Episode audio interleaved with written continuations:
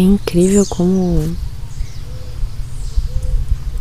Quando a gente começa a deixar as coisas acontecer, isso é tão difícil quando a gente é criado num meio em que você tem que estar tá batendo em ponta de ferro, de faca, sei lá como é que é, o tempo inteiro.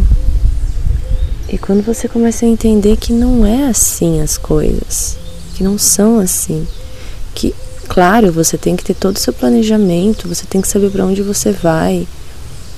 E mas a partir do momento que você larga esse negócio de você ter que controlar tudo e deixar as coisas fluírem, as coisas vão acontecendo de uma forma muito louca e muito mágica.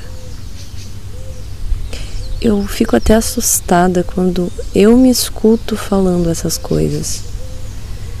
Porque eu sempre fui o oposto disso tudo que eu tô vivendo agora. Mas esse, essa é a parte mágica, né, da vida, se transformar. E essa viagem tá sendo incrível, assim como todas as outras que eu fiz sozinha.